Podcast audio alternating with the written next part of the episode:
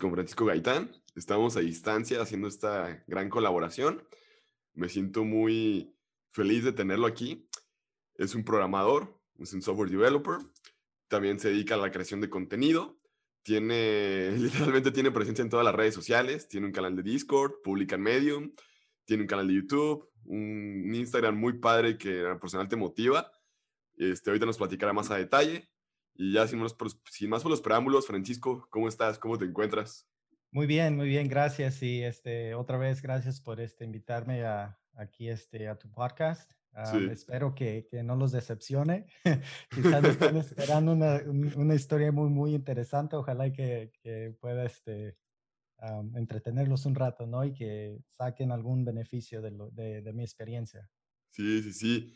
Y pues bueno, Francisco, me, me comentabas que que pues tú no eres de Estados Unidos realmente, o sea, de, de dónde eres, pues, para las personas que nos están, están escuchando. Yo, este, yo nací en Jalisco. Sí. Ah, nací en Jalisco 1980, vine acá a los Estados Unidos, aquí a California, justo desde que llegué aquí a California no he salido de California, en el 92. 92. Ah, viví yo en Guadalajara cuando no estoy bien, bien seguro, eh, pero yo me acuerdo que era el cuarto, fui a cuarto, quinto año en Guadalajara. Sí, sí, lo que vendría siendo la, la, primaria, por decir así. La primaria, exacto. Entonces yo ah, me vine acá con la, con la idea de este, estudiar esta arquitectura, ¿no? Yo quería ser arquitecto. O sea, ¿a ti, a ti desde niño te llamaba la atención la parte de los edificios o qué era lo que te, gustaba de la arquitectura. Me gustaba más era, eran los dibujos, ¿no? Los dibujos técnicos que, usaban. Tenía un tío que trabajaba en eso, ¿no? Entonces yo veía cómo él hacía los dibujos y eso me, me, llamaba muy, mucho la atención porque cuando estaba, cuando estaba chiquillo me gustaba dibujar mucho. Bueno, hasta ahorita, solo que ya no tengo mucho tiempo para hacerlo. Pero eh, eso yo creo que era lo que me llamaba más la atención y este y pues con esa idea me vine, ¿no? Desde, desde niño con querer estudiar este, arquitectura cuando llegara acá. ¿Pero tú, tú trabajaste con tu tío desde chiquito o fue... no, eh, lo, que pasa, no, lo veía, ¿no? No trabajaba con él, sino que yo lo veía trabajando y, y me gustaba verlo trabajar, ¿no? Haciendo las, líneas y dibujando, no sé, me, me fascinaba bastante eh, eso. Y con esa idea, te digo, como, con esa idea me vine. Y, por ejemplo, ¿y qué, qué cosas que tú viviste allá en, en Estados Unidos, ya sea en la escuela, en diferentes circunstancias, que hizo que descubrieras la parte de la programación, la tecnología, las computadoras o cómo fue tu, tu camino? Pues mire, cuando salí de uh, toda la, este, la, preparatoria, la high school, ¿no? Como le llaman acá, este, yo, mi meta era ser arquitecto, ¿no? Entonces todas las, todas las materias que yo tomaba era con ese plan de que me iban a ayudar para, para de ser arquitecto más, más rápido, ¿no? Sí. Entonces, este, las matemáticas, todas esas materias las tomé cuando llegué este, a al colegio, que viene siendo que como la, no necesariamente la universidad, ¿no? Pero es este, educación más avanzada después de la preparatoria. Este, me, me requerían que tenías que tomar este, clases de programación.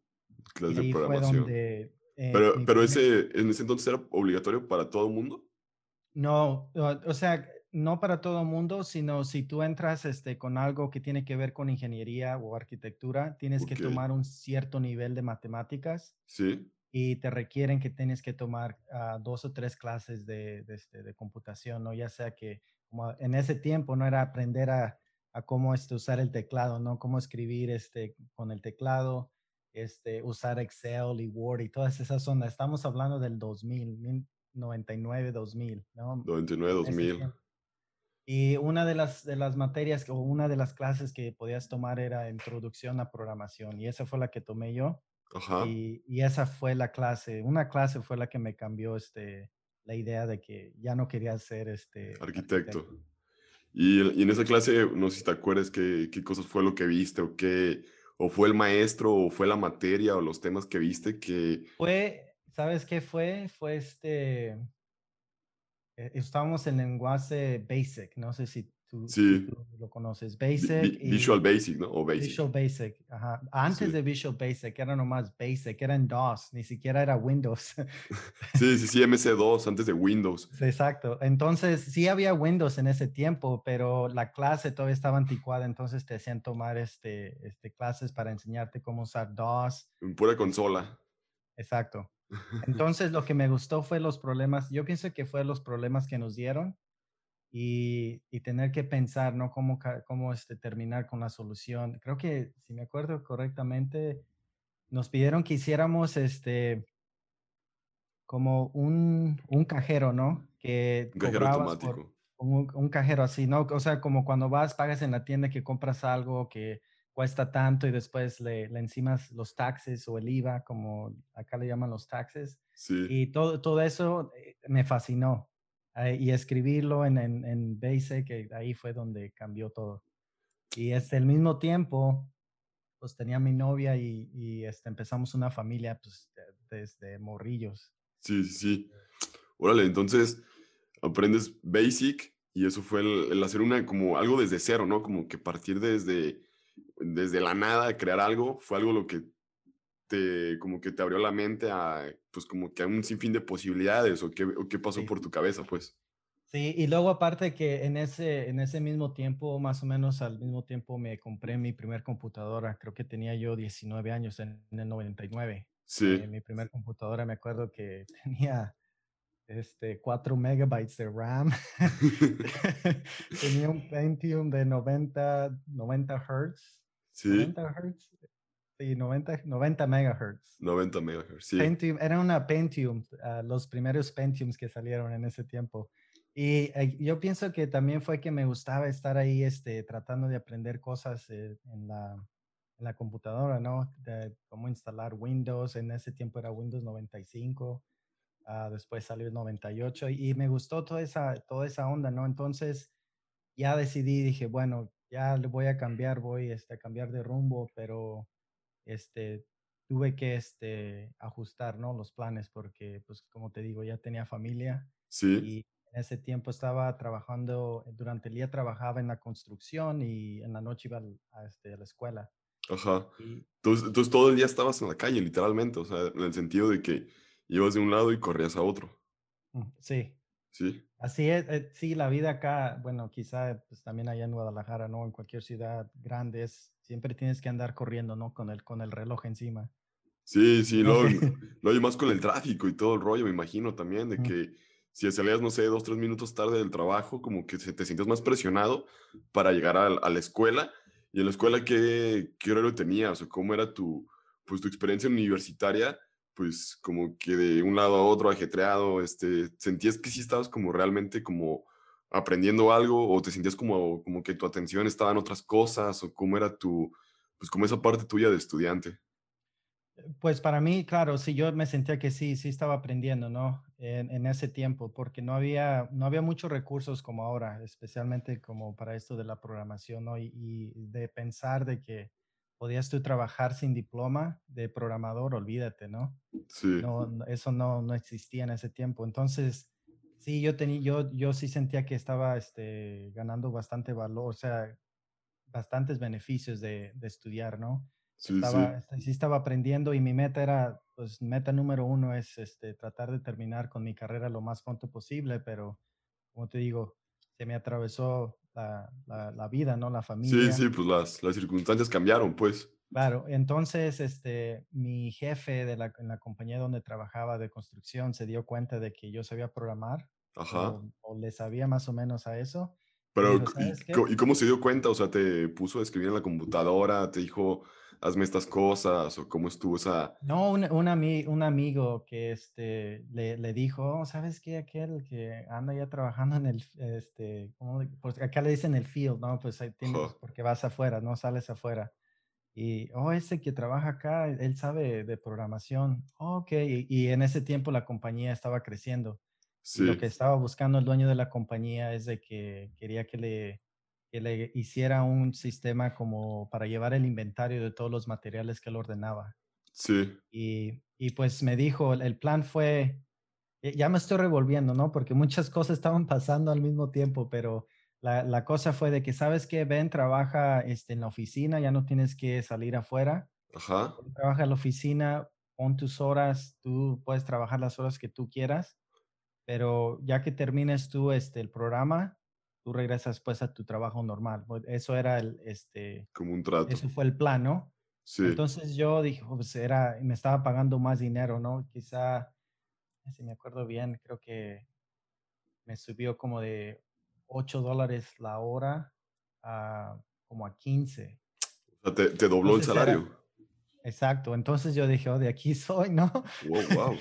Entonces me, me Está súper padre eso, ¿eh? Sí, y él me dijo, puedes trabajar, si tú quieres trabajar más horas, tú puedes trabajar más horas. Entonces me tiré de, por completo, ¿no? A tratar de terminar el programa lo más rápido posible y como creo que en un mes o un mes o dos meses lo terminé, ¿no? Y ya que lo terminé, me dijo, pues sabes qué, ya que si tú, tú lo hiciste, tú lo programaste, mejor quédate aquí y tú, este, como quien dice, corre todo el programa aquí en la, en la oficina. Sí, pues como la parte del mantenimiento, me imagino, ¿no? Exacto.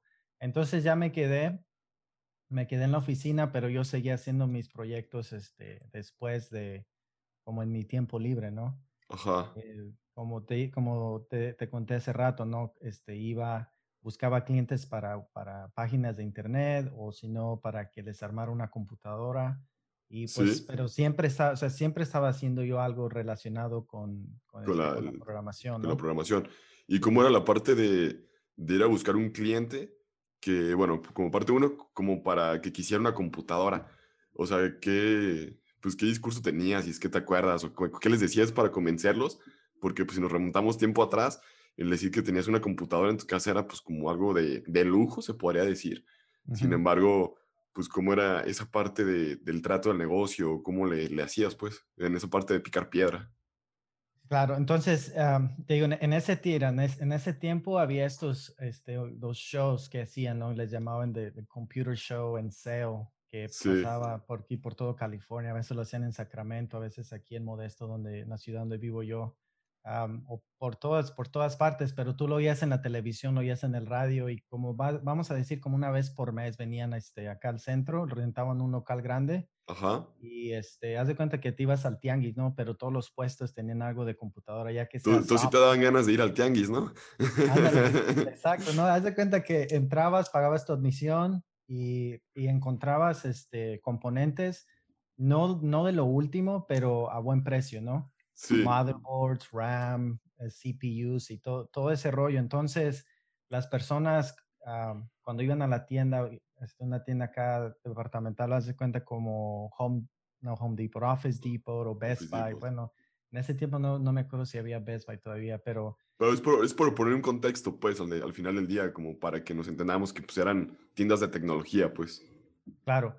Entonces ahí una computadora, vamos a decir, te costaba en ese tiempo como 1.500 dólares, ¿no? Que era un montón de dinero en, esos, en ese tiempo. Y para las características que tenían, pues, de comparación de hoy en día.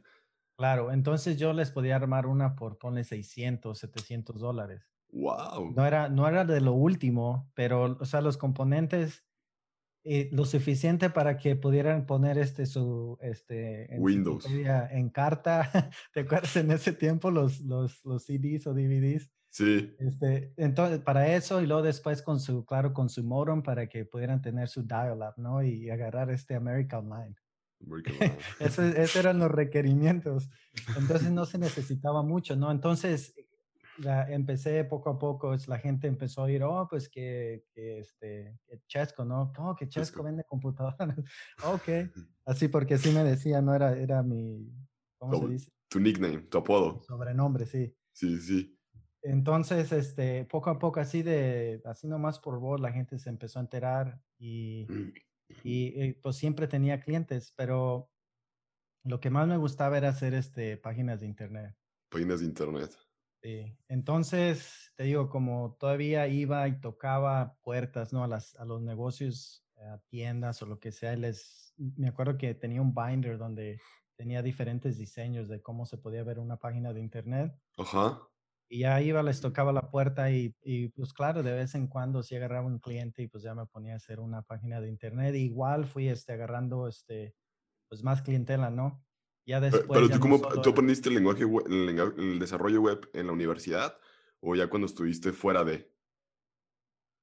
Me compré un libro de HTML.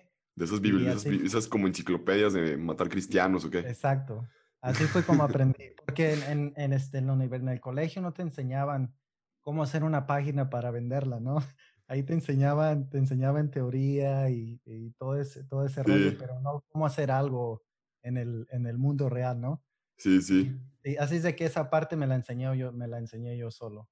O te agarrabas el libro y a, leerlo, a leerlo, a leerlo, y a estar ahí. Sí, em, y, empezar este, a, a, este, a experimentar con mi computadora. Y sabes que perdí el miedo porque tenía mi Windows, mi CD de Windows 95 Sí. Y su floppy, porque en ese tiempo tenías que hacer boot con el floppy. Ah, sí, sí, sí. Y, si desmadraba mi compu, pues sabes qué, format y otra vez instalar Windows. Desde cero, otra vez empezar todo. y así fue como aprendí, ¿no? Pero ya por lo menos este, siempre estaba experimentando. Ya después este, ya me compré un libro de C y, y poco a poco fui, fui aprendiendo. Ya después me acuerdo que este, salió .NET, ¿no? De Microsoft, Visual Studio .NET, la primera versión creo que fue en el 2000, 2000, 2002, por ahí más o menos. Sí. que me, ahorré un dinero, me lo compré y ahí fue cuando empecé este, a aprender más, ¿no? Más, algo más relevante a lo que hago ahorita. Sí, sí, la, el famoso .NET, pues el C Sharp. .NET, sí. Ok. Y, y, esa transición de pasar de un desarrollo web a un .NET, pues ¿Cómo te sentiste o cómo fue tu, experiencia, pues?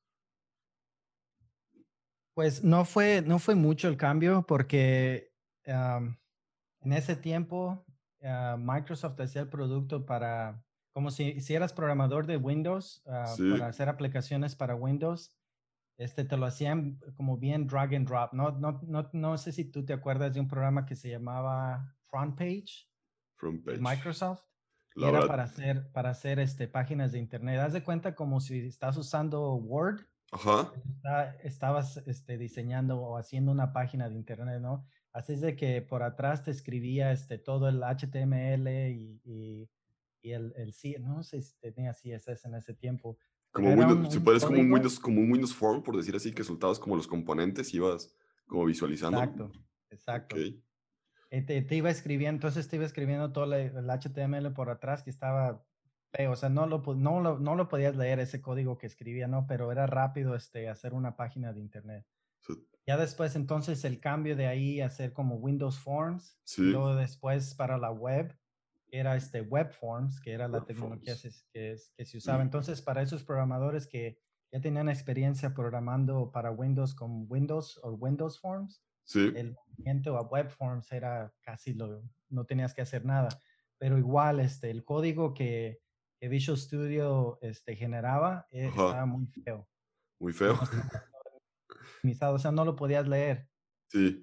Ya después este, salió como Dreamweaver. Dreamweaver. ¿Qué más salió después? Creo que Dreamweaver fue el, primero que empecé a usar, que tú es, eh, escribías el código y después este, lo podías ver en tu browser, cómo, cómo se veía en, lugar Sí, como la parte como de la interpretación del texto, pues. Exacto. Órale. Y como curiosidad, o sea, a lo mejor, ¿cómo fue eso parte de llegar en el sentido de que ofreces la página y a la hora de hablar de los precios, qué te decían las personas? Porque me imagino que eso en ese momento fue como que es algo muy nuevo y es como si ahorita pues te pones a vender aplicaciones web, digo más bien aplicaciones móviles, perdón, llegas con las personas y todo lo imagino que también por el alto costo del desarrollo, pues cómo fue, cómo es tu experiencia o qué te decían o, o que nos decían, estás loco, está muy caro, que sabe qué, está muy fuera de mi presupuesto o qué te comentaban. Eso era una, una de las cosas, la otra es de que yo tenía que 20, 21, 22 años, así de que muchos muchos dueños de esos negocios no me tomaban en serio, ¿no? O sea, ¿qué vas a andar sabiendo de programación, no? Pero de dos, tres clientes ah, empecé pues a agarrar, como te digo, clientela. Este, me, pagaron y, y, muchas de las veces es ahí, deje, deje que se lo haga, que le haga la página y cuando se la entregue, si le gusta, entonces me pague y si no, pues ahí, ahí muere, ¿no? Y era la única manera de que podías este, entrar, así que ellos no tenían nada que perder. Empezaba yo a hacer el trabajo, terminaba y ya si les gustaba, bueno, pues ahí está. ¿Y, hubo muchas personas que te dijeron que, que no les gustó? No, no, la verdad, eh, sí, sí hubo clientes que tuve que hacer revisiones, pero no era tan difícil porque no era este, mucho tiempo, ¿no? O eran cosas de que como ponen una semana y mm, la terminaba, ¿no? En mis tiempos libres Aquí ahora tenías tiempos libres. pues eso sí, ¿no? Y entonces ya la terminaba, la entregaba y a veces tenía que hacer revisiones, pero no eran, no eran proyectos grandes, o sea, era de que en una, dos semanas, quizá lo máximo tres semanas ya... Ya salía el proyecto. Ya salía, ¿no? Eh, mm. porque no eran, en ese tiempo no eran tan, tan complejas como, como ahorita, ¿no? Ya después, este, pone en 2004, 2005, ya empezó como la clientela ya no era solo de páginas, sino que, hoy me puedes hacer una aplicación, quiero que mi negocio haga esto. Entonces ya, este, ya, era, ya era diferente. O sea, te empezaste a ganar nombre, por decir así, en el terreno, con poco a poco, pues, con ir diciéndole si te gusta, bueno, si no, sí, me la pagas y todo el rollo. Y ya después te, te, empezó a contactar la gente, te empezaron a llamar o iban y te buscaban o cómo era esa... O tenías tú un sitio web que te anunciabas. Eh, tenía un sitio web en ese tiempo, pero más, más que nada era todo este, por teléfono. Ajá. Ah, mm, eh, o por, así nomás por voz, ¿no? Sí. Ah, porque, o sea, no, también no, no yo no podía echarme mucho encima, por lo mismo que no quería quedarle mal a nadie, ¿no? Si era un proyecto grande, entonces, ¿sabes? No, mejor prefería decir no para no quedar mal al último. Pero quizá el, proyecto más grande en ese tiempo, 2005, 2005, 2006, fue, este, había una compañía, no sé si todavía existe, limos, limos.com. Y el, el, este, el, modelo de negocio que ellos tenían es de que, haz de cuenta como un Uber para limosinas, ¿no? Pero no, no, no, eras este, necesariamente el viaje, sino este, como presupuestos, ¿no? Vamos a decir que ibas a tener tú una quinceañera, ¿no? Sí. Ya tú sabías la fecha cuando la quinceañera iba a ser, qué tipo de limosina tú querías. Entonces entrabas tú a ese sitio, a limos.com, y este, tú ponías toda esa información y después compañías de limos te llamaban o te mandaban este, eh, un presupuesto por, por email. Por email. entonces, un, un, este, una compañía de limosinas de aquí de local, ¿no? Me, me llamó y me dijo, hey, tú, este, alguien sutano me dijo que podías tú programar y esta es la idea que tengo. Quiero que vengas y vamos a platicar.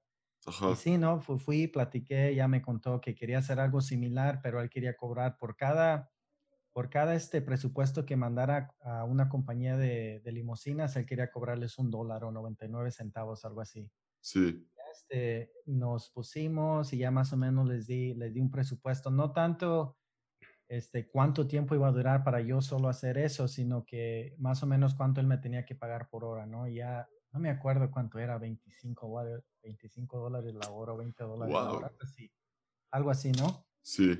Y este, al último, saqué como una, la primera versión y sí funcionó, pero él quería más trabajo, ¿no? Entonces le dije, no, sabes que a este ritmo necesitamos contratar a, más personas. Y entonces empecé a buscar por la internet y ya se me olvida el sitio, pero encontré a, una, a un grupo de programadores en India.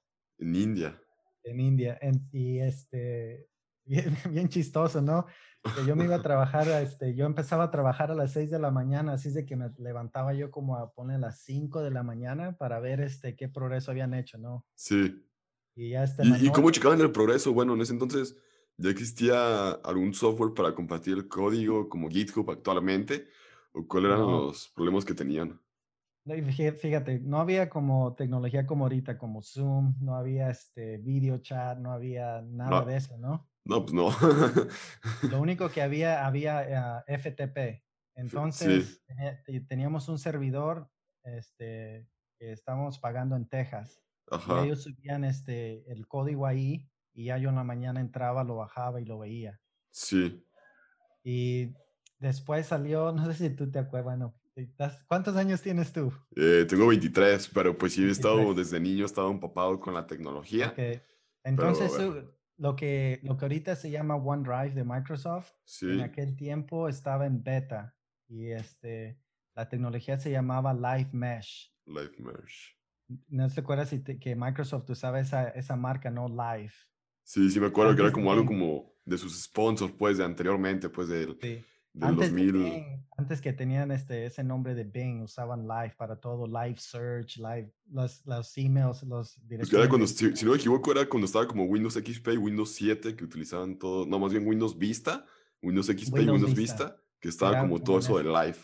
Ah, exacto. Entonces ellos estaba, estaban este, como haciendo beta con eso que se llamaba Live Mesh. Sí. Y yo me acuerdo que, pues, de volada me, este, me inscribí y pues ya podíamos este, tener files, ¿no? Teníamos un file en tu, en tu desktop. Ajá. Tú ponías tus files ahí, automáticamente se iban a la web y entonces ya podíamos hacer, este, compartir los, los archivos, ¿no? Más, en más tiempo real, me imagino, ¿no? Exacto, pero lo que pasaba a veces es de que yo metía mis archivos y luego ellos los abrían y este, a veces me borraban los cambios que yo había hecho. Ese era uno de los problemas, ese era uno de los problemas que, que había en ese tiempo. pero bueno, entonces, aparte de los cambios, ¿qué más este, inconvenientes o contratiempos encontraste al trabajar con un grupo de programadores en la India? Este, si hacían lo que a, a tiempo, trabajan a buena hora, este, pues qué tal era su, su desempeño, porque pues siempre escucho, nada Los programadores de la India, los programadores de la India, pero pues cuál fue tu experiencia con ellos realmente en ese, en ese entonces, pues porque imagino que si los contratas ahorita. Mira, no puedo hablar mal porque todavía hay muchas personas, justo en mi trabajo, todavía hay mucha gente que es de la India que trabaja en donde trabajo yo, sí. pero con ese grupo en, eh, en específico. sí, ¿no? Este, su ética, pues tienen, tienen muchos días festivos ahí en la India. O sea, hay veces que hay, hay un festival de, que, de los colores, de, que, de muchas cosas, ¿no? Y, y, pues es la cultura, yo, yo entiendo, ¿no? Pero... Yo pensé que solamente en México aprovechaban cualquier día para hacer fiesta, pero ya veo que la, ahora también es la India. sí, este, pues mira, sí estuvo bien porque era barato, ¿no? Es, ese es el, el, número uno. Creo que pues yo, a mí me pagaban que 20, 20 25 la hora y un programador allá te costaba como 8, 10 dólares por hora, pues, ¿no? Y eso ya después de que, desde que la compañía les pagaba, ¿no? Así es de que quién sabe cuánto les pagaban a ellos en, este, en realidad, pero eh, sí terminaban el trabajo. O sea, con, ese grupo lo único que tenía yo es de que sí sabían, o sea, sí sabían, este, ¿cómo te lo puedo explicar? Sí sabían escribir código, pero no sabían este, resolver problemas. Por lo menos ese grupo con el que yo trabajé. Entonces yo les tenía que plantear todo exactamente, cómo tenían que hacer, qué escribir y todo. O sea, en ese entonces se podría decir que eras como un líder de proyecto, como un project manager hoy, en día. Sí, exacto.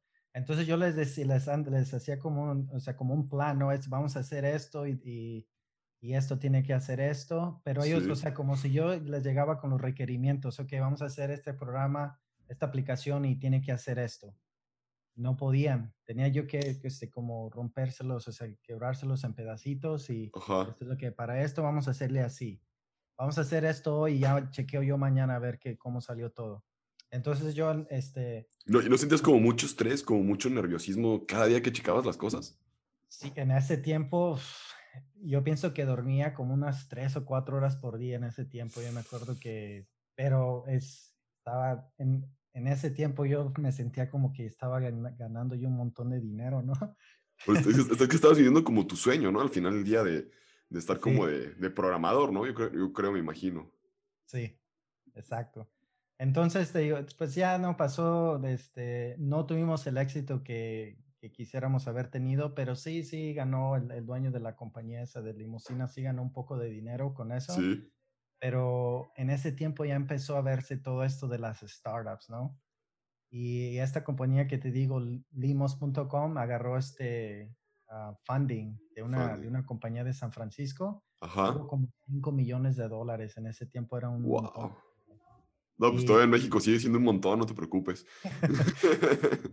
y pues ya ellos se, pues, se, llevaron, se llevaron todo el mercado, ¿no? Sí. Pero pues fue divertido, mucha experiencia que, que gané de, de, hacer eso. ¿Y, ¿Y, después de eso, ¿qué, qué siguió en tu vida? O sea, ¿qué de ese proyecto, qué, qué siguió, qué hiciste, qué, cómo encontrabas ese equilibrio de trabajo, familia, tus proyectos, este, andar todo el día en friega? O sea, ¿cómo te organizabas también, pues? Pues dormir menos, dormir menos, ¿no? Este, que fue 2006, 2006, 2006 todavía estaban las cosas muy bien, ¿no? En la compañía de construcción donde yo trabajaba. Sí. 2008 ya fue cuando se empezaron a poner un poco mal las cosas o mal.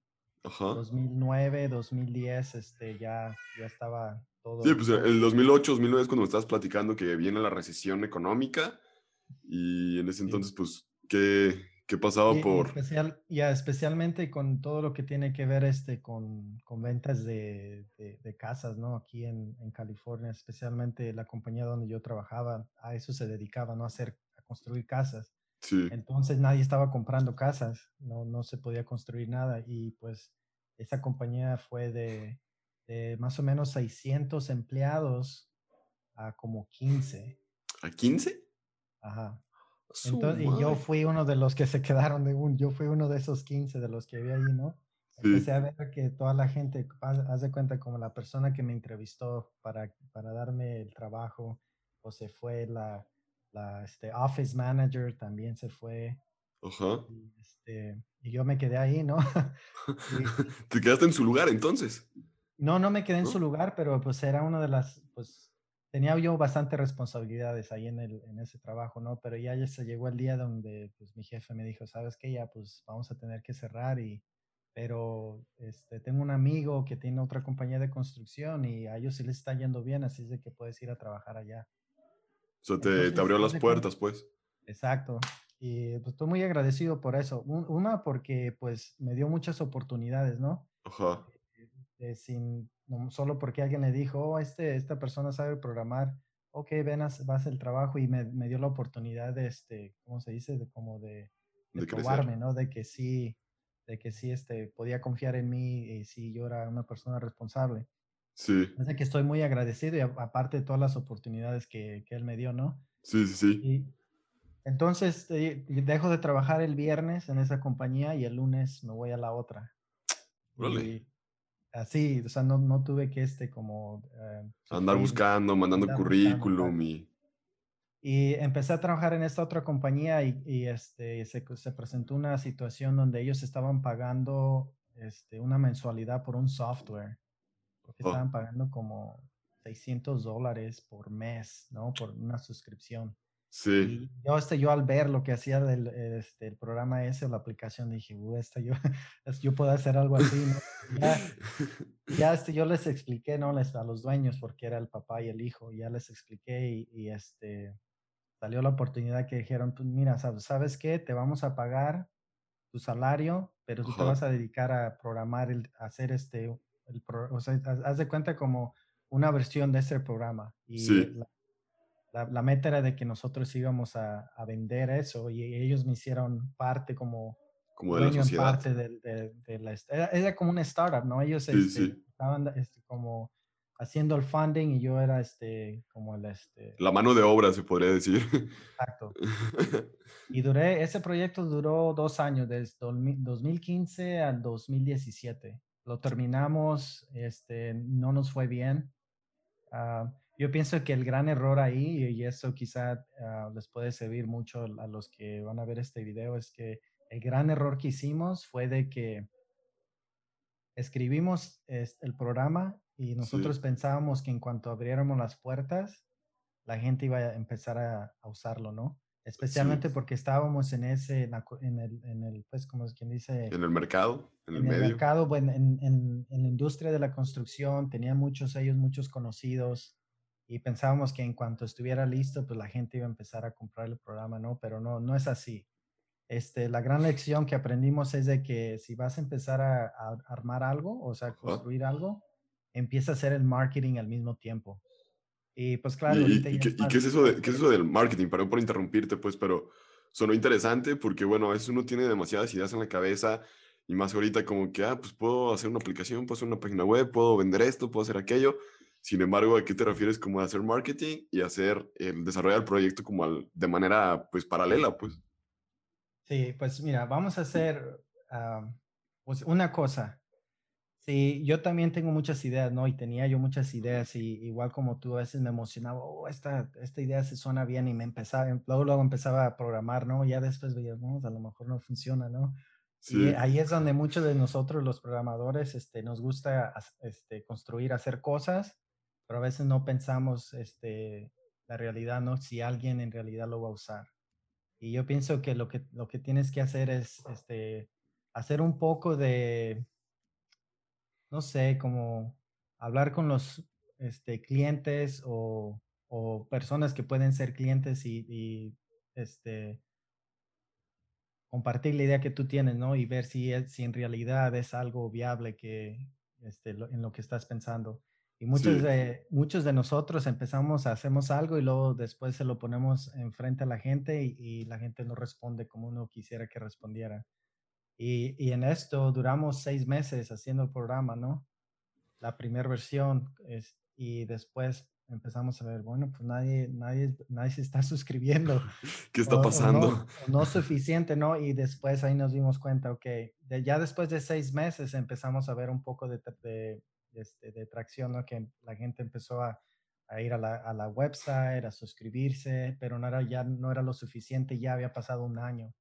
Entonces, lo que te, eh, regresando a lo que te decía, es buena idea de, si en realidad ya estás, ya te decidiste de que vas a hacer un proyecto, empezar este, como a pasar la voz, ¿no? De lo que, lo que estás armando, lo que estás haciendo, las ideas que tienes. Y una de las, de las, ah, de los errores de que muchos, muchos programadores o entrepreneurs tienen es de que no quieren, no quieren compartir la idea, ¿no? Porque piensan que la idea es todo. Sí. Y yo pienso que ahí este, está un gran error, ¿no? Porque nosotros también pensábamos, oh, no, no, no, no queremos compartir qué es lo que estamos haciendo porque quizá alguien lo va a hacer antes que nosotros o nos va a robar la idea. Y yo pienso bueno, en, México, también no sé, si, no sé si te llegó a pasar o no sé si tus conocidos te digan que si dices la idea, como que se te sala y ya no, y ya no se te hace. O sea, hablando ya sea de programación, del ámbito que sea, es como de que no, pues tienes, tienes la idea de que vas a poner un negocio y si tú se la platicas, no sé, a todo mundo, se usa mucho en México que se te sala la idea o ya no pasa y todo el rollo porque la anduviste platicando a todo mundo. Sin embargo, yo pienso que más bien viene como de uno el platicarla y el llevarla a la práctica o el ponerte a programar o a empezar, no sé, a vender volantes o a hacer, algo, pues, por, la, por lo que tú estás como comentando y platicando. Sí. Y, y otra de las cosas es, ah, es bueno que, que lo compartas, porque mira, el miedo, el miedo que muchos tienen es de que pues piensen que alguien les va a robar la idea, ¿no? Sí. Y, eso yo pienso que es que, que, está mal, ¿no? Porque una, una, una de las cosas de, que es de que los que en realidad pueden hacer o que te la pueden robar, como yo, vamos a, vamos a decir, yo, o sea, si yo pienso que una idea está, es una buena idea, yo ya estoy ocupado con mis cosas. Yo no voy a dejar lo que yo estoy haciendo para ir y hacer otra cosa, ¿no? Entonces, los que en realidad saben, no lo van a hacer porque ya están ocupados con sus ondas, ¿no? Sí, no, pues imagino, y más pues con tus canales de YouTube, tu canal de YouTube, tu Instagram, tantas cosas que tienes, todavía ponerte a pensar en otra cosa es complicado, me imagino. Exacto, ¿no? Pero, pero lo que ganas y compartes es de que alguien te va a decir, no, ¿sabes qué? No, este, mejor haz, esto en lugar de esto, o quizás... O agrégale o yo conozca a otra persona que quiere hacer lo mismo, quizás ustedes pueden colaborar o hacer algo, ¿no? Sí, Por eso yo digo que es bueno. O si de plano tienes una mala idea, es mejor que alguien te lo diga uh, una o dos semanas entrando al proyecto que después de cuatro o cinco meses, después de que ya le metiste muchas horas, ¿no? Y dinero y, todo rollo también. Sí, exacto. Sí, y la parte que, bueno, a veces me pasa a mí mucho de que pues estás programando, estás haciendo, por ejemplo, aplicaciones móviles, desarrollo web o la parte que estés desarrollando. Eh, muchos piensan que cuando estás programando a veces los errores son en múltiples líneas de código y todo el rollo. A mí me pasa que tengo como que en una sola línea no, no compila, no hace algo, no brinca eh, a las siguientes líneas pues de manera secuencial, por decir así, mi código. Este, ¿Tú cómo solucionas esas partes como de, de crasheo, de bugs, de que yo creo que yo también creo que no sé si te pasa a ti que llegas a un punto en el cual a veces te quieres arrancar el cabello, ya quieres apagar la computadora, aventarla por allá porque ya te desesperó, te enfadó esa parte de esa sola línea del código. O sea, ¿cómo, ¿qué haces tú como para distraerte, ver qué más puedes pensar o qué es lo que estás en ese momento, pues, como, cuál es como esa forma para romper ese bloqueo de, del, pues, del código que estás resolviendo? Ah, a mí me pasaba, antes me pasaba más que ahora, y, yo pienso que, que, tiene que ver con experiencia, ¿no? Porque yo me acuerdo que ah, a veces empezaba a armar algo, ¿no? A escribir, un, a programar algo, y, y siempre hay, hay, esos momentos, como tú dices, ¿no? Que te atoras, ¿no? Y hay veces que te atoras por 10 minutos, hay veces que te atoras por 2, 3, 4 días, ¿no? Y estás en lo mismo, ¿no? Y, este, Lo, yo pienso lo que, lo que a mí me pasó fue que darle tiempo, ¿no? Ya después, después de que te caes bastantes veces y, y este, cometes errores, empiezas a ver, oh, sabes, para, para mí esa es quizá la, la, quizá mi fuerte, ¿no? De que cuando algo, algo sale mal, siempre me acuerdo, ¿no? Trato de acordarme, oh, sabes que esto me pasó en tal proyecto. Ah, déjame, voy a ver cómo lo, cómo lo solucioné. Entonces, lo que va a pasar es de que tú vas a ir este, como coleccionando, ¿no? Tu librería de código. Sí. tu, tu, este, tu biblioteca de experiencias, ¿no? O ya después cuando te pase el mismo rol ya no te vas a atorar tanto, ya rápido vas a saber, ok, sí, sabes que esto mismo me pasó en, en, tal este, proyecto. tal proyecto. Y así de volada vas a, a, resolver esos problemas. Eso es lo único que te puedo, que te puedo decir, este, solo darle tiempo, seguir trabajando, pero Sí, como ahorita te digo, yo ya no me, ya no me pasa tanto. Eh, quizá ahorita cuando me pase es porque estamos aprendiendo algo nuevo, estamos migrando cosas a, como ahorita un proyecto grande, migrando cosas a, a, la, a la, nube, a Azure.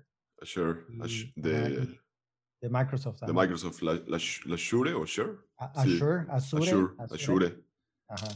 Y pues pasan, pues como es algo nuevo, siempre cuando es algo nuevo, pues claro que no te, te vas a atorar, no vas a, vas a encontrar este, problemas. Luego también imagino, bueno, que como no hay, bueno, sí, también que te pasó al inicio de que cuando empiezas como a aprender algo nuevo, como que todavía no existe una comunidad y al no haber una comunidad, como que a veces, yo a veces me pasa pues de que googleo los errores y al no ver como que una comunidad tan amplia, eh, ya sea en inglés o en español, este, como que dices, no, pues ahora qué le muevo, ¿no? O sea, como que pues recurres a la documentación o qué, o, a dónde recurres cuando tienes como problemas de, pues, de programación, de código o algo que no, no sepas hacer.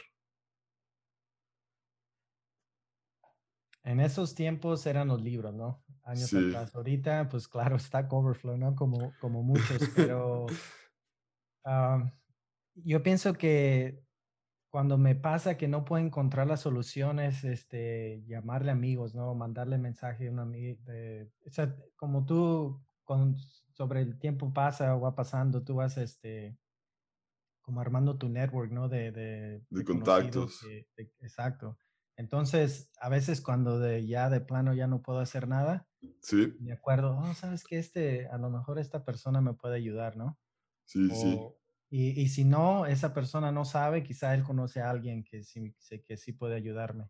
Y así es como, y hay veces que a, mí me llaman, ¿no? oh, ¿sabes qué? Que me atoré aquí. Oh, sí, ya sabes qué, es así. Entonces es como ayudarte, ¿no? Ayudas, ayudarnos, ¿no? Entre, entre el grupo. Sí. Este, tener una comunidad, yo pienso que es este, bien, bien importante. Y, por ejemplo, y cuando, y pues bueno, ahorita en estos tiempos, pues, ¿cómo, cómo fue que empezaste tu, tu Instagram de Dead Life? ¿Cómo fue que, que empieza ese, ese proyecto? Mira, es una historia bien chistosa. a ver, a ver. tenía que, este, pues mi, mi, cuenta personal, ¿no? Chesco.me, ya tengo un, un, montón de tiempo, años, ¿no? Con, con, esa cuenta y este, mm, llegó al punto donde, la verdad que ya era bien difícil, este, sacar fotos nuevas, ¿no? Fotos nuevas, pero de, de, qué? O sea, en ese entonces, ¿de ¿qué empezaste subiendo? Eh, ¿Cómo ¿Sabes lo que hacía yo? Que en ese tiempo me iba a programar a, Starbucks bastante, Starbucks. ¿no? O, otros, este... Cafeterías. Así, cafeterías así, ¿no? Entonces, pues me ponía mi laptop y le tomaba fotos. ¿Y con, qué, qué, laptop tenías en ese entonces? Ah, en ese tiempo tenía una ThinkPad, tenía una Mac, tengo dos, siempre he tenido dos. Una, una ThinkPad y este, en ese tiempo pues eran que eran este, IBMs, ¿no? Después eran, se cambiaron a Lenovo. Lenovo, sí. Sí, todo aquí tengo mi ThinkPad con la que empecé la ingeniería. Y la verdad son una, una chulada las ThinkPad. Para mí lo personal, pues. igual, igual yo.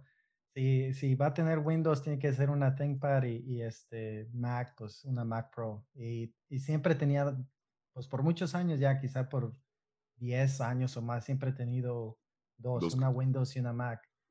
Y este, pues a veces se me antojaba llevarme mi Mac o a veces me llevaba la, la ThinkPad y pues les, tomaba fotos, ¿no? Pero llegó el momento donde ya dije, pues estoy tomando las mismas fotos todo el tiempo.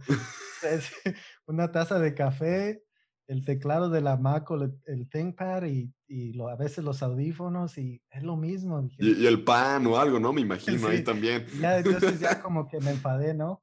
Eh, me sentí pues identificado.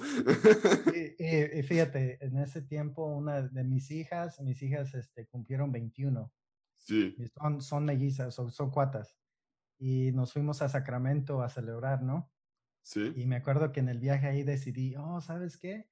Voy a, este, a crear una página y voy, pues, no, nomás voy a empezar a hacer este, como a recompartir, ¿no? Los, los posts de otras personas. Y, y así empecé. Y, y, cómo le pongo? Oh, el primero que se me vino en mente fue este, Keyboards and Coffee. O coffee, and Keyboards, ¿no? Porque era lo, lo de siempre, ¿no? Y después Def Life, ok, no, pero Def Life ya lo tiene alguien más, ok, The Def Life. Y así empezó. Hace que como dos años y medio, más o menos. No, pues es que es reciente, pues, o sea, no, no tiene mucho. Yo me, acuerdo, yo me acuerdo que llegué a tu página que tenías como alrededor de 50 mil, 30 mil seguidores, o sea, comparación de lo que es ahorita. Y, y, la verdad, pues sí, me gustó ver mucho como los setups que recompartías y dije, wow, o sea, como que me motivó como irme poco a poco armando, armándome uno. Obviamente, pues no está igual que de las fotos, pues. Sin embargo, pues se me hacen pues muy, o sea, muy padre, como que esa, ver los, los, los posts y todo el rollo. Sin embargo, pues de ahí tenías tu Instagram con lo de DevLife y por parte de Instagram, pues has podido, por decir así, monetizarlo, has podido, como quien dice, escalar más proyectos, has atraído gente o vendido proyectos, o qué, qué has podido hacer tú con, con DevLife.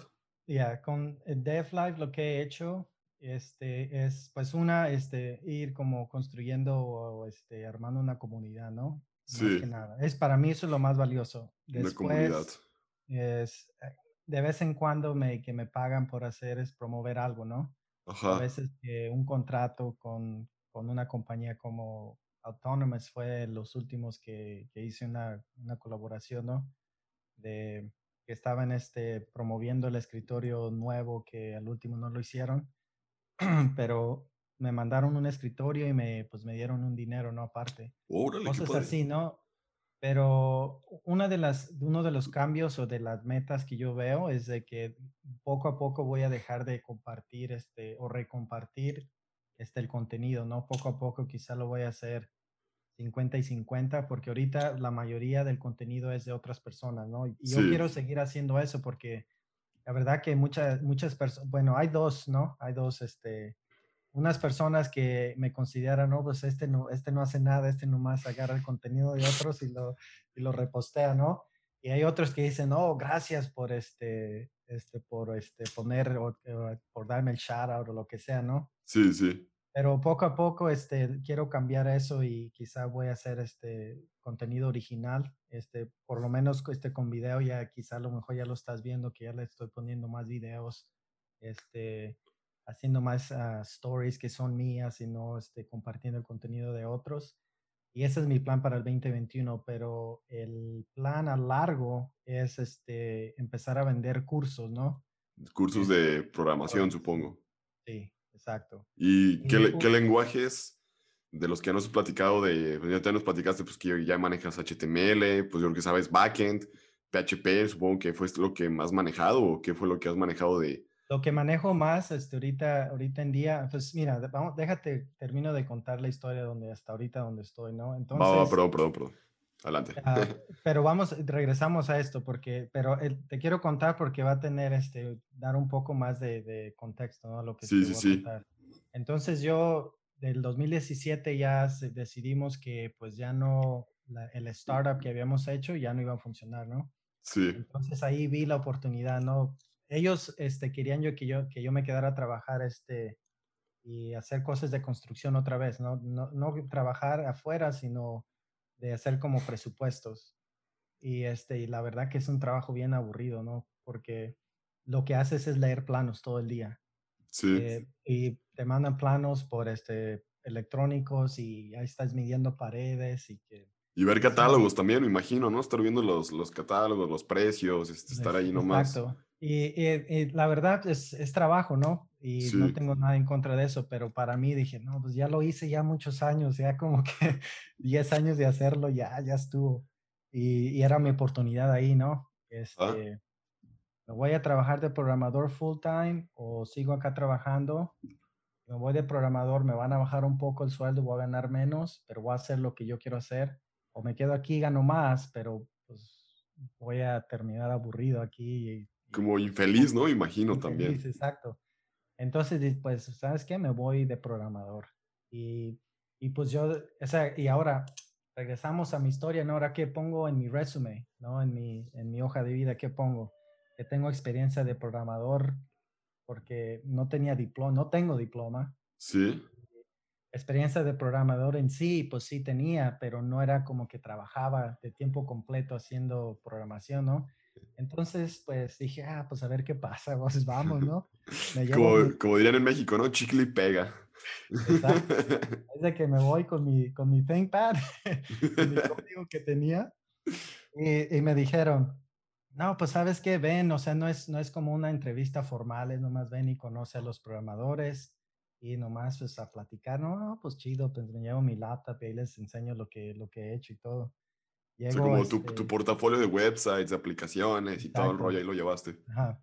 Entonces yo ya llego, llego a la entrevista y, justo están este, tres, tres programadores, pero no era, no era una así como, como habían dicho, era una entrevista. O sea, me meto y luego, luego, luego, ok, ¿qué has hecho? ¿Dónde tienes tu diploma? ¿Qué has, qué has trabajado? Bla, bla, bla, ¿no? Y pues, pues yo les dije la verdad, pues así como te la conté a ti, así se No, sí, sí, sí, sí, sí, no, yo, yo, yo, creo que fue mejor, ¿no? Porque fuiste como esa parte, pues, honesta y pues yo creo que eso, pues, habló muy bien de ti. A diferencia, creo que si hubieras dicho mentiras de que tenías el diploma y luego, pues, tráenos el diploma y pues como que nunca lo hubieras presentado, nunca nada.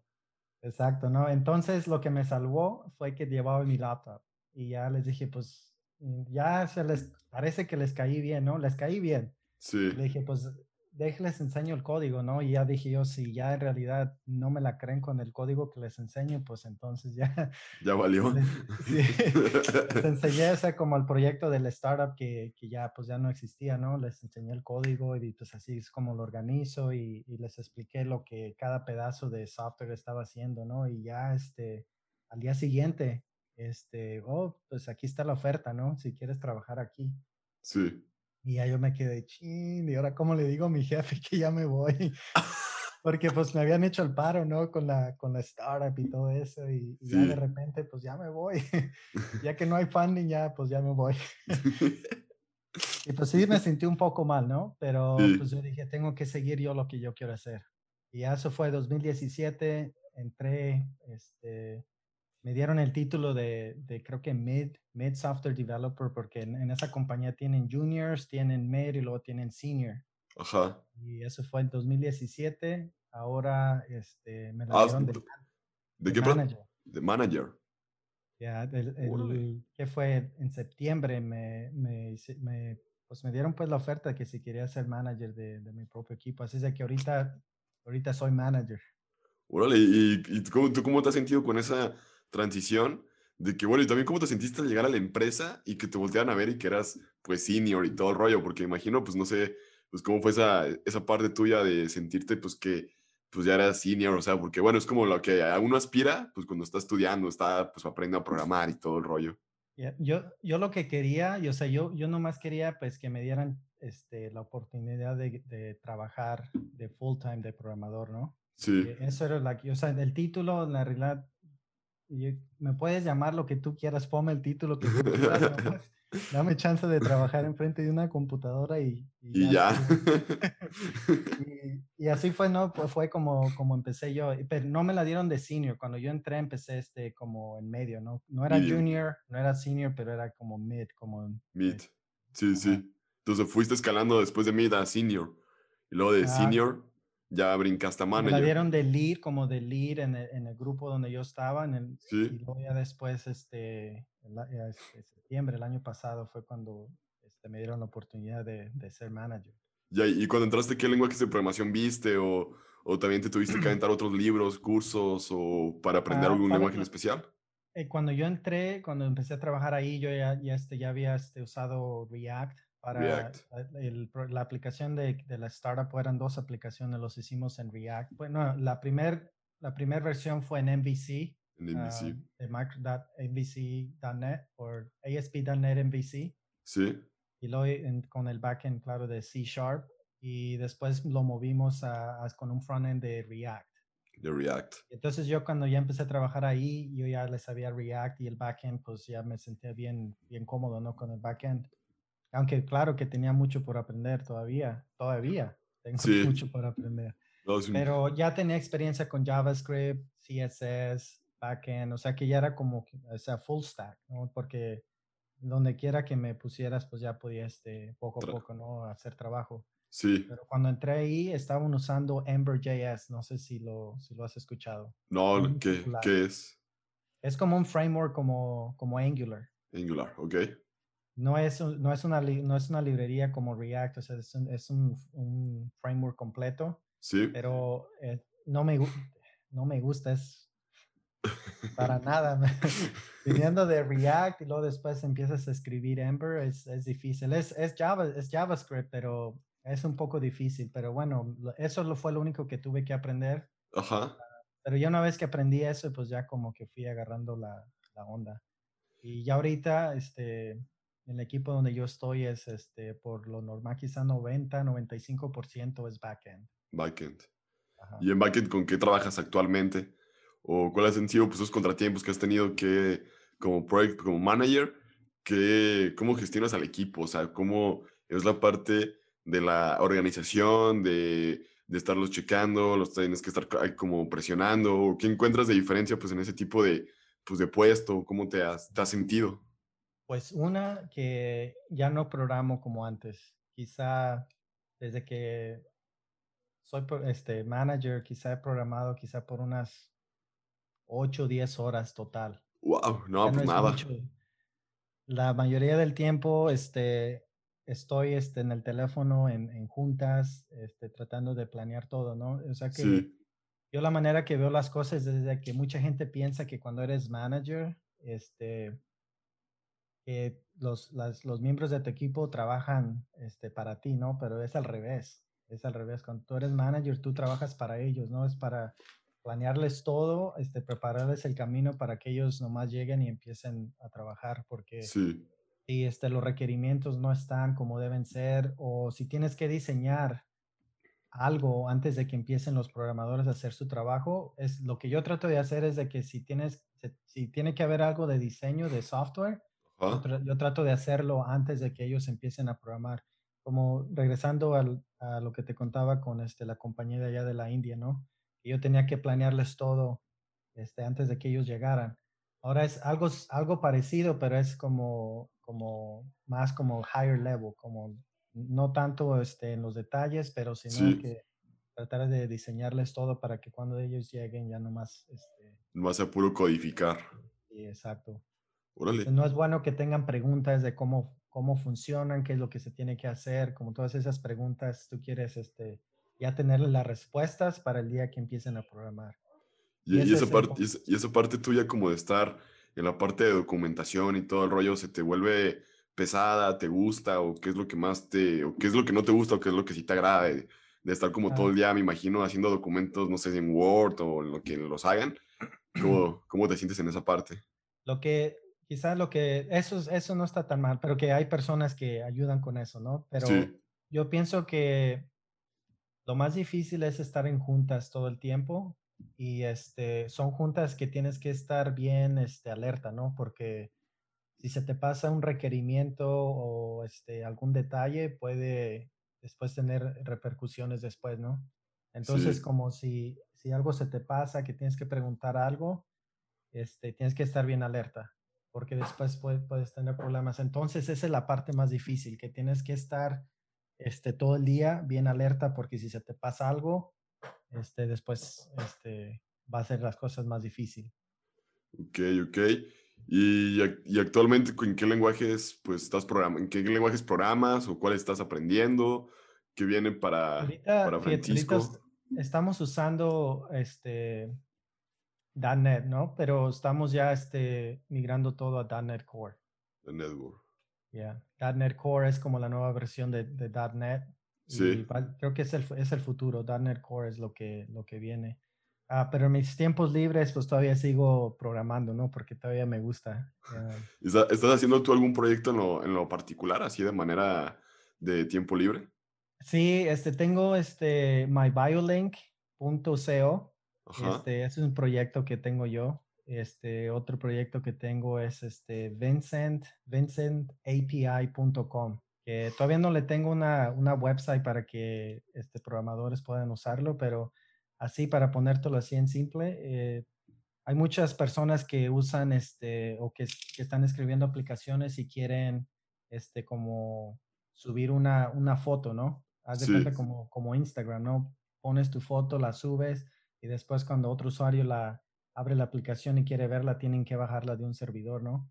Y entonces yo con ese, con ese API estoy tratando de gestionar todo eso. Entonces, subes tú tu, tu, archivo de, de, tu foto y yo te doy una, una URL que lo puedes usar tú en tu aplicación para mostrar este, la foto.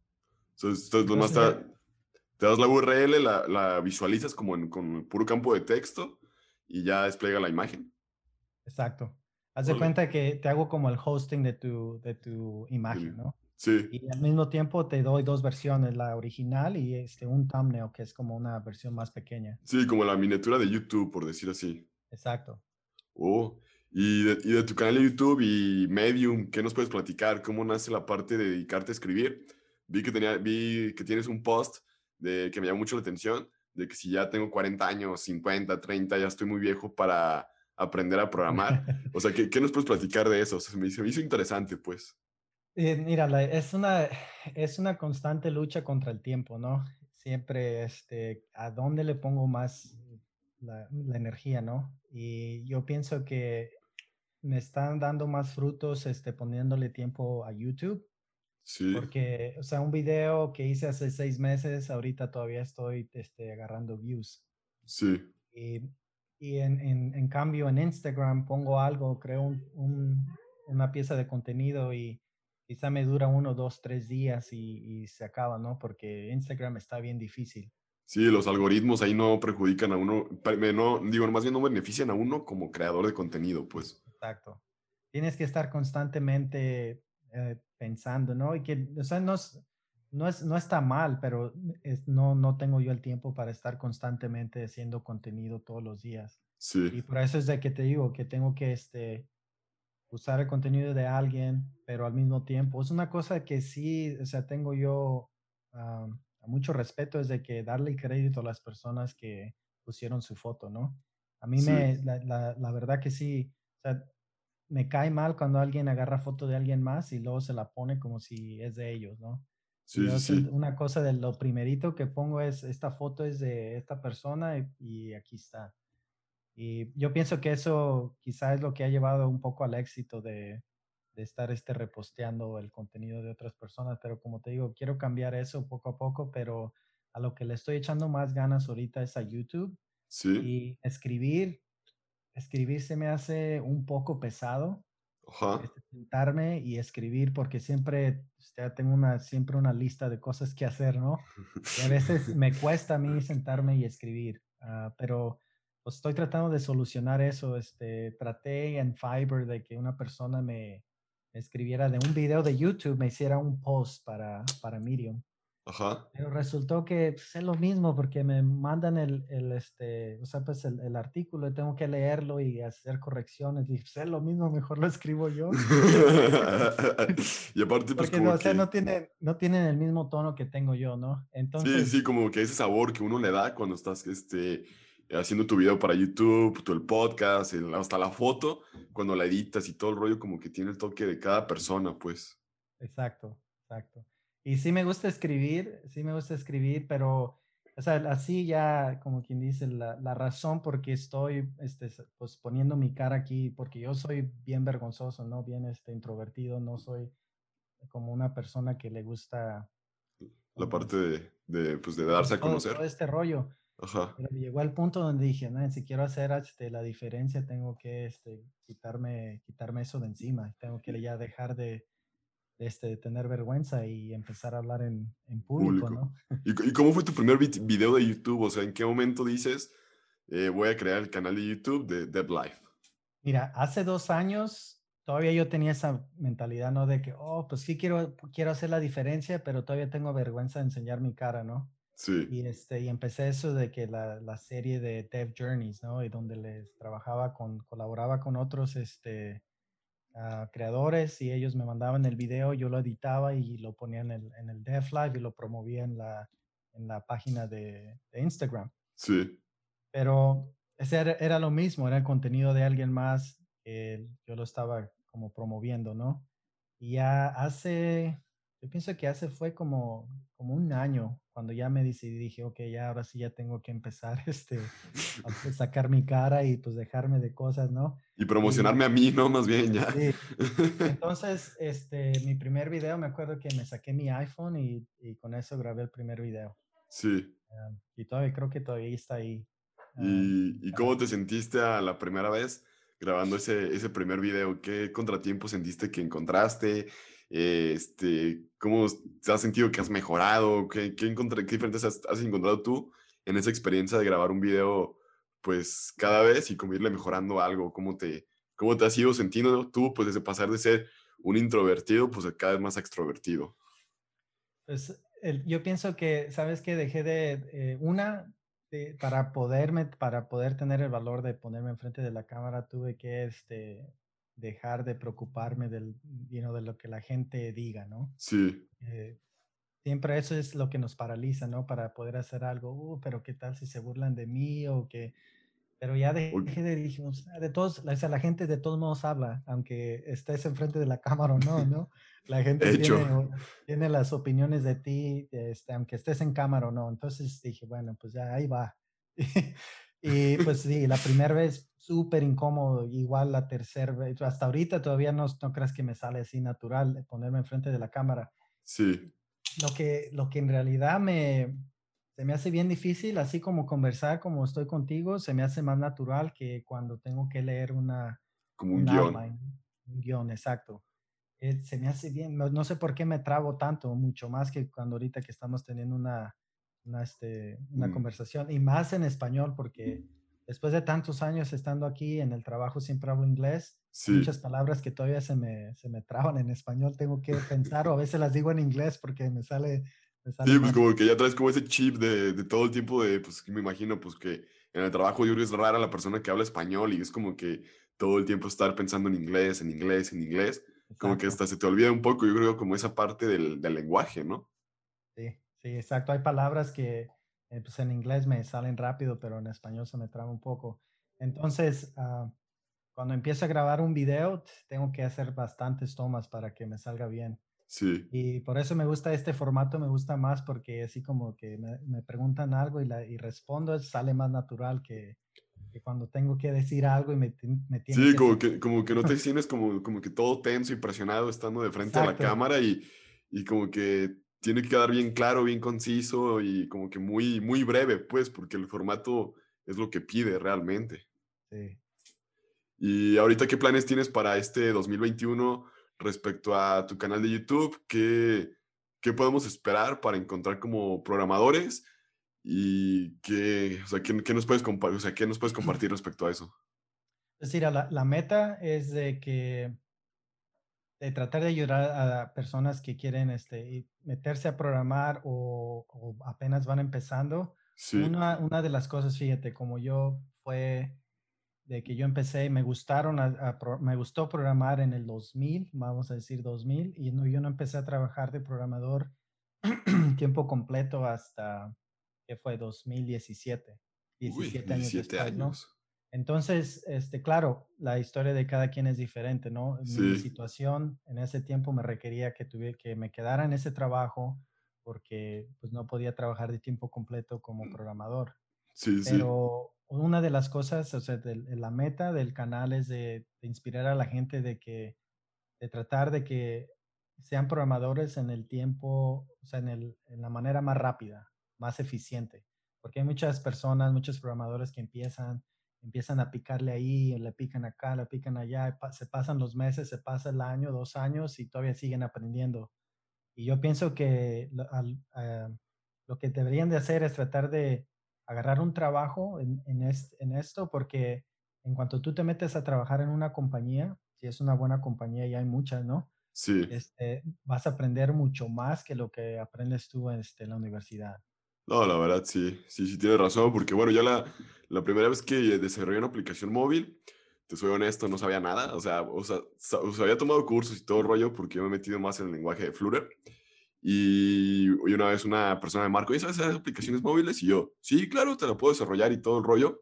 Como por decir así, me aventé al ruedo sin, sin saber realmente cómo le iba a, compilarle la APK, dos, tres cosas que a veces uno pues desconoce porque pues no es como, como tú comentas, pues no se ve todo eso en la universidad. Y pues me aventé y la verdad pues aprendí más en el desarrollo de esa aplicación que, que vendimos a cuando estaba en clases y todo.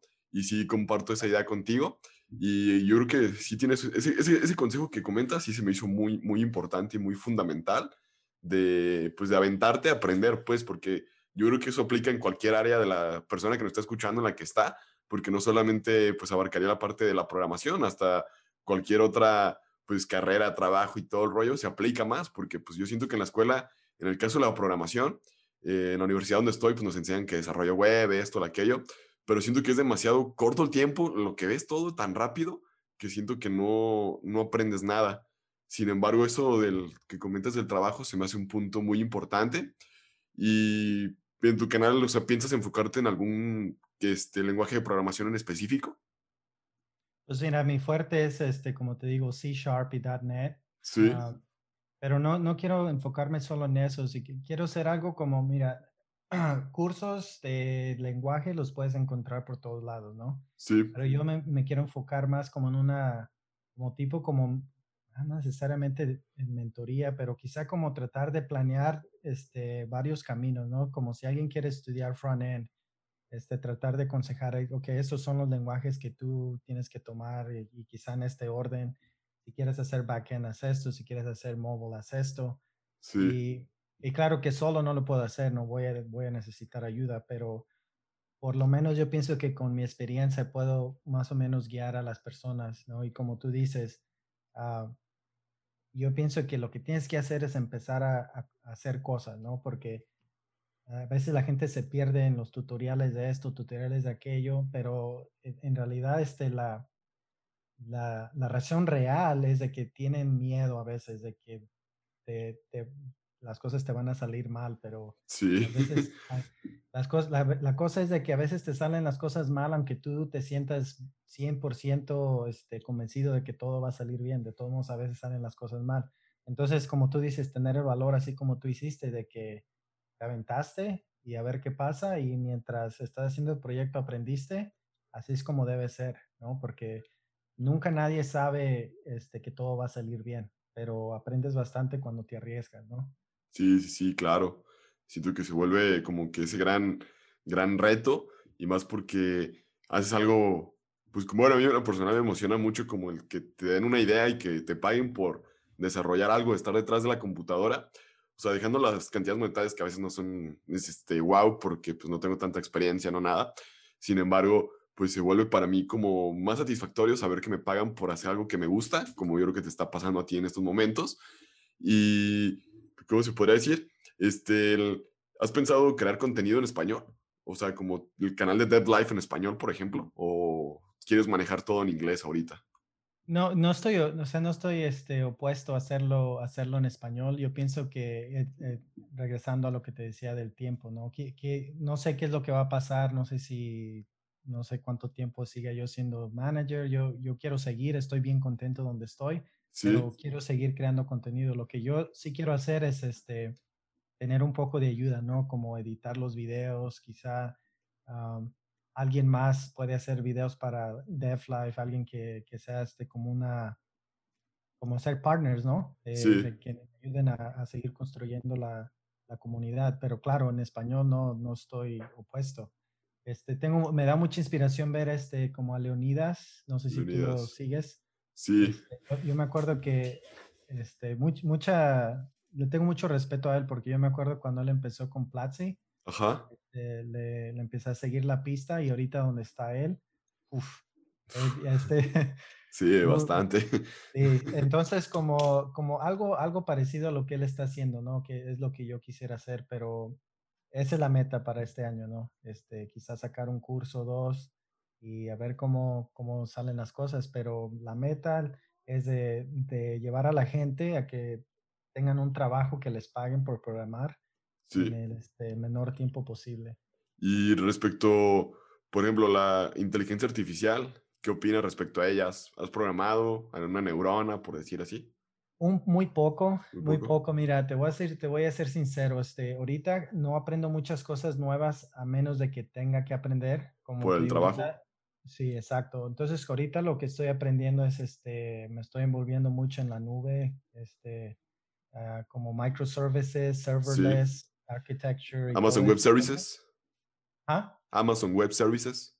O no, microservices. Amazon, eh, en mi trabajo no lo manejamos, manejamos este Azure, pero es, es, lo mismo, ¿no? Es, sí.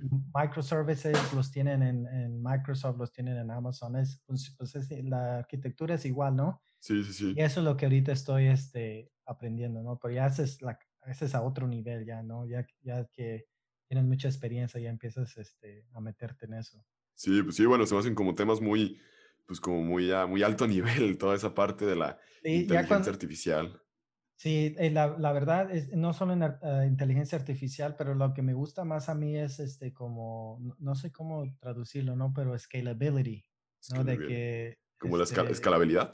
Escalabilidad, sí. Sí. De que a veces cuando diseñas un, un, un API no, no, tomas en cuenta eso, ¿no? De que vas a tener bastante tráfico, como, o sea, porque eso tiene que ver desde el principio, como si empiezas a programar una API así nomás para un, para un tutorial, pues no tienes que preocuparte de eso, pero ya cuando las cosas son en serio, tienes que empezar a ver eso, ¿no? Sí, como... Entonces, si, es, si vamos a decir, este, este API va, va este, a recibir, este, vamos a decir, 100 requests por segundo, algo así, entonces, ah, entonces ¿cómo, ¿cómo lo tienes que diseñar para poder hacer esto, no? No solo el API, si vas a tener este, más de una instancia de ese API o cómo vas a, eh, a, a, dar, a, darle respuesta pues a todas las consultas. La respuesta y cómo, cómo vas a este, poner tu database para poder este, responder a ese, a ese nivel de tráfico, ¿no?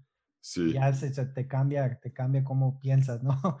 Este, no, pues sí, porque ya una cosa te lleva a otra, otra, otra, otra, otra, otra, y dices, no manches, pues qué, ¿quién me puede dar ese soporte, no? Me imagino, pues yo no sé, siento que es lo que, si no, si es lo que eh, tenga que algo que ver con lo que le ha pasado a Netflix, a WhatsApp o a Facebook, que de repente se caen los, los servidores, desconozco si tenga algo que ver ese tipo de, pues como de... Ese diseño, sí. Ajá, ese diseño. ¿Sí? Sí, como, vamos a decir, como en, Ah, en Microsoft, una de las cosas que se me hace bien interesante es de que, vamos a decir, si tú tienes una aplicación que tiene que estar este, en línea 100% del tiempo, ¿no? Sí. Tienes que tener este, como le llaman disaster, disaster recovery, ¿no? Que si pasa un desastre natural, ah, vamos a decir que un temblor, ¿no? En, acá en, en California, algo así, y el, el, data center donde tienes tu aplicación, pues ya no existe o quizás se fue la electricidad, se fue la luz, la energía, lo que sea. Ahora, ¿qué pasa? ¿Qué le pasa a tu aplicación, no? Entonces, todo ese tráfico se tiene que, tienes que planear para que todo ese tráfico se vaya a otro data center, quizá en Nueva York o en la East Coast o en...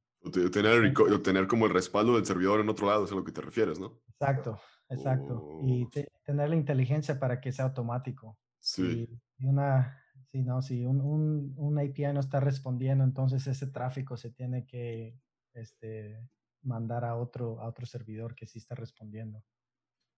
eso suena muy interesante. Espero que hagas videos prontos de eso. Me, me llamó mucho la atención. Sería, son muy buenos temas que, que, apenas están surgiendo y tú que estás empapado en eso, pues sería, la gran, sería una gran oportunidad que hicieras videos de esos, porque pues es algo muy nuevo y cómo lo estás planteando, pues a muchas personas les podría ser útiles que son programadores, porque pues, son temas que a veces uno no, no ve como a, a largo plazo no lo ve como a escala.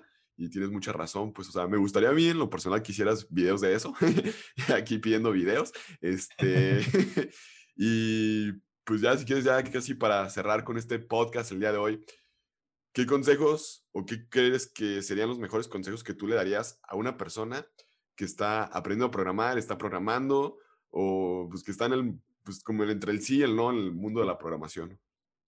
Ok, sí, mira, si yo me, yo me daría ese mismo consejo, ¿no? Este, está, deja de preocuparte de cuál lenguaje es el mejor. Porque a veces ahí la, la, gente se atora, ¿no? De que, oh, que si no escojo el lenguaje perfecto, no puedo empezar, ¿no? Y eso va otra vez a lo que te digo, ¿no? De que, de que la, en realidad la razón es de que la gente tiene miedo o no se siente, este, este, no tiene la, la, confianza, ¿no? Para empezar a aprender, ¿no? Y a veces se, gusta, se busca uno esa excusa, ¿no? De que, oh, ¿cuál es el mejor lenguaje? No puede empezar hasta que sepa cuál es el mejor lenguaje, pero en realidad cuando una persona me pregunta a mí, oh, ¿cuál es el mejor lenguaje para empezar a aprender? Es más bien como, como que si me están pidiendo como, no necesariamente permiso, pero como que yo les diga, sí, ese es el mejor lenguaje, ve, apréndelo. Y luego ya lo van a aprender, ¿no? Yo pienso, no se preocupen mucho por el lenguaje, eso tiene, es de menor consecuencia. Yo pienso lo que se tiene que enfocar más es en este, aprender como los fundamentos de la programación, ¿no? Este, mm. como lo decía yo en el video, este, en un reel que hice, que puse en Instagram, ¿no? Haz de cuenta que es como aprender a manejar, ¿no? Si tú te subes, te subes a un carro, ¿no? Sí. Te subes un, sabes cómo manejar un carro, igualmente te subes a una camioneta y esa es la onda la misma, ¿no? Pues sí. el volante, los, los mismos principios, pues. Exacto. Ahora, pero si te subes a un tractor, pues se parece, ¿no? Pero vas a tener que aprender unas cosas nuevas, pero ya no todo desde cero. Y lo mismo es la programación. Eh, trata de aprender este, más como los, eh, como la, tener la mentalidad de un programador más que aprender conceptos que el lenguaje. Porque mucha gente se enfoca mucho en aprender el syntax de, de un lenguaje. Sí, sí, pero en realidad, lo único que cambia de un lenguaje a otro es este, el syntax y, y, este, cada lenguaje tiene su lugar, ¿no? Sí. O sea, te e, refieres como de, de, aprender como las bases, sin embargo, para ti, en base a tu experiencia, ¿cuáles serían las bases? Las bases serían, ponle como aprender algoritmos, aprender este, data structures, Sí. Y, si quieren un lenguaje, el, más fácil ahorita que está de moda es Python. Es, el syntax es, es, simple. Muchas personas escogen JavaScript como su primer lenguaje, pero yo pienso que JavaScript es un poco más pesado con el syntax que, que Python. Sí. Ah, pero esa es la, esa es la, la yo pienso como te, Estoy volviendo ya al inglés. No, no pasa nada, no pasa nada. Se entiende todavía. los, fundamentos es tener la mentalidad de cómo resolver problemas con código.